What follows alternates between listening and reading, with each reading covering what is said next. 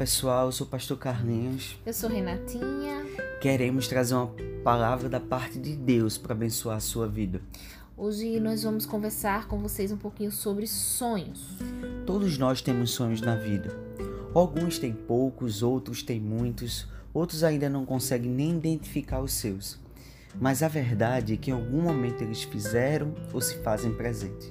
Sou muito sonhador, sabe? Acho que por isso que meu nome é José, assim como José do Egito. Meu nome, na verdade, é José Carlos, embora muitos me conheçam por Carlinhos. Todo sonho passa por um processo, e quando se trata das coisas de Deus, envolve um processo de Deus em nossa vida. Como cristãos, nós somos chamados a sonhar. Sonhar é um caminho que criamos em nossa mente que pode ser positivo se agrada a Deus, como pode ser destrutivo se não vai ao encontro da vida de Deus em nós. Claro que quando sonhamos, nós devemos estabelecer filtros do que sonhamos, tipo qual a motivação, onde eu quero chegar, se eu quero abençoar o mundo, se eu quero fazer a diferença no mundo.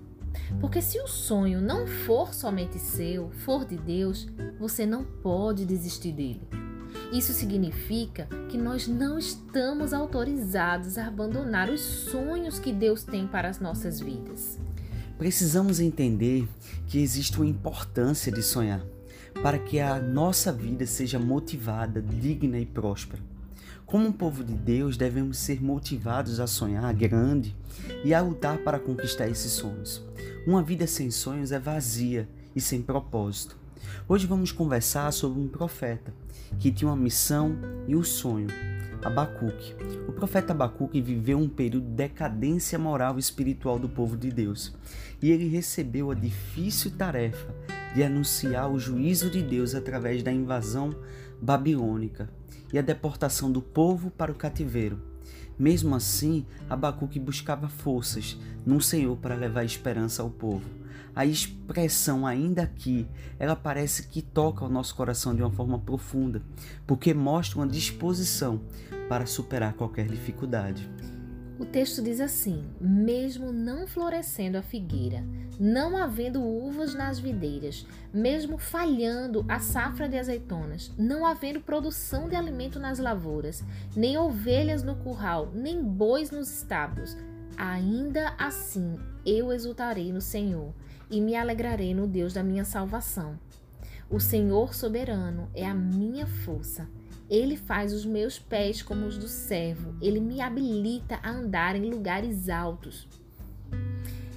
Nós precisamos sonhar de uma forma positiva e real. Positiva no sentido de acreditar que Deus tem o controle de tudo.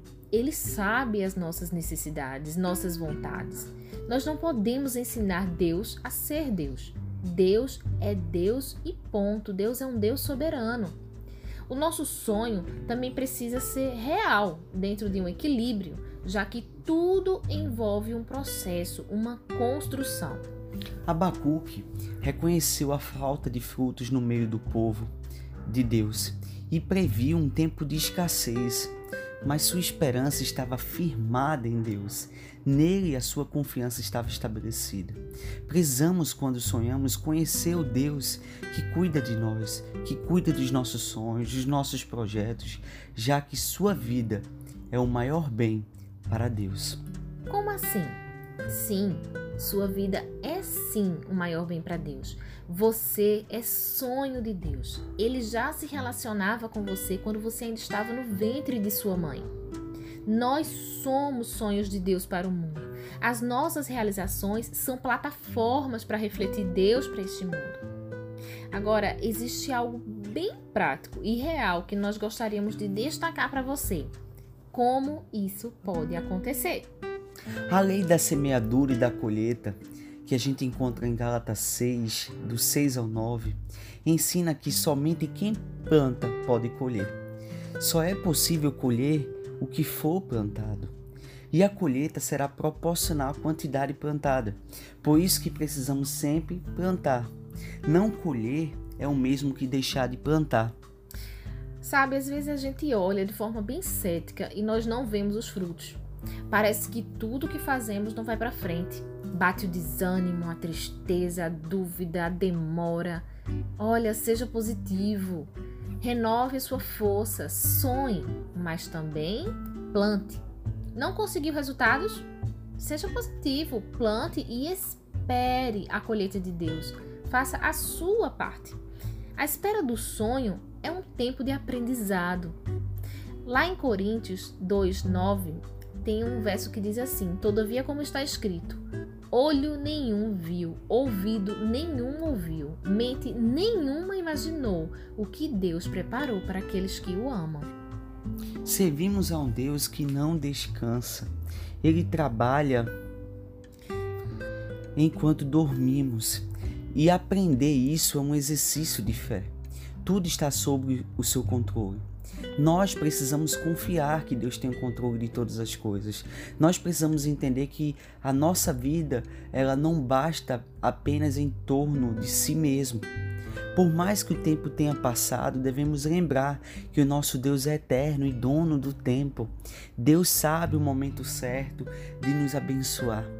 Precisamos aprender a esperar no Senhor, estar no Senhor esperar dentro da vontade do Senhor e não ficar olhando apenas os resultados ou o nosso próprio esforço. Quando esperamos em Deus, temos a certeza de que no tempo certo tudo acontece. Enquanto não acontece, existe um tempo de aprendizado. O importante é manter viva a esperança. Você vai entrar na terra que já, sendo, já está sendo preparada para você. Não se esforce no sentido de assumir o lugar de Deus. Não se relacione com Deus como alguém que é, trata Ele numa obrigação, mas se coloque diante de Deus de uma forma submissa e confiando que o melhor vem da parte de Deus. O fato de você muitas vezes não ver não te impede de crer.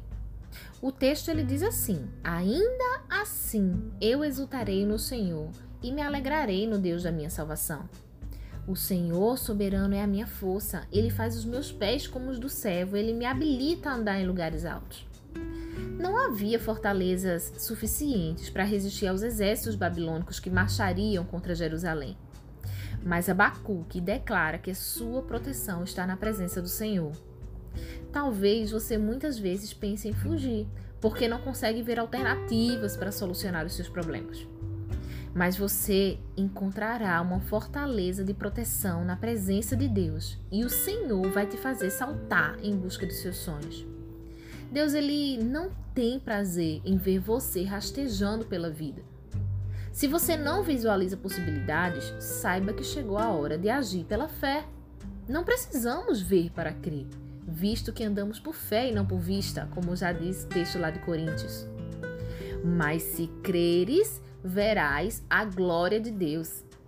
Esses momentos de espera são oportunidades para exercitar a verdadeira fé. Crer num Deus que realiza o sonho é muito importante. O sonho não é o seu Deus. A conquista do sonho não é mais importante que o relacionamento com Deus, que nos abençoa com desfrutar de sua realização. Precisamos de forças então, sejamos confiantes, desenvolvemos um coração diante de Deus. A fé, ela precisa te fortalecer no chão da vida para que você continue a sonhar. Não desista dos seus sonhos, restaure os seus projetos perdidos. Se Deus está contigo em seus sonhos, nada te impede de continuar, porque você recebe a valentia do alto, você recebe o comissionamento de Deus para que você siga em obediência a Ele. Lembre-se, se você ainda não colheu, continue plantando, pois um dia colherá. Se passou muito tempo, espere mais um pouco e a hora certa chegará. Se você chorou, Deus ele te consola e poderá te alegrar. E se você ainda não pode ver, ainda assim você pode acreditar. O que, é que está impedindo os seus sonhos? Seja livre para sonhar. Mas em todas essas coisas somos mais que vencedores, por meio daquele que nos amou. Pois estou convencido de que nem a morte, nem a vida, nem os anjos, nem demônios, nem o presente, nem o futuro, nem qualquer poderes, nem altura, nem profundidade, nem qualquer outra coisa na criação será capaz de nos separar do amor de Deus, que está em Cristo Jesus, nosso Senhor.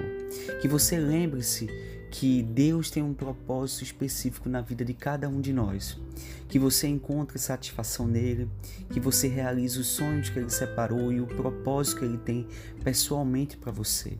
Nunca esqueça, cada filho, cada filha, Deus quer usar poderosamente para manifestar e ser gasto na presença de Deus.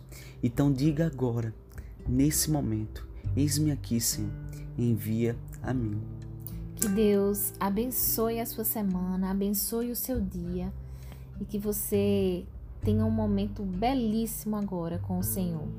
E Deus te abençoe. Um forte abraço.